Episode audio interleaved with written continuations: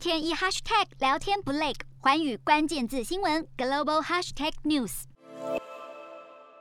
可以有不同的声音，可以有不同的看法，但是目标还是一致的，就是确保爱国者治港。投票前不忘向镜头摆 pose。香港特首林郑月娥以身体力行，强调十九号香港立法会换届选举的重要性，因为对北京当局来说，这是港版国安法生效以及选举改制之后的第一次。外媒最关心的自然是投票率，而林郑月娥不忘呼吁不必过度解读。然而，在缺乏泛民主派候选人的情况下，建制派早就已经准备好大展身手，让这次选举还没登场，结果就有如板上钉钉。不过，还是有民众公开举标语示威，不满选前当局以煽动不投票或是投废票为由逮捕多人，并且与出手阻挡的港警发生口角。为了确保大戏完美上演，当局在投票日部署超过了一万名警力，选前更破天荒宣布，市民当天可以免费搭乘大众运输工具。更在香港和深圳的边境管制区设投票所，方便居住在中国的香港人就近投票。而官员更是连番上阵，声声催呼吁民众投票。然而选前的民调却显示，只有不到一半的民众表示会去投票，创下近三十年来的新低，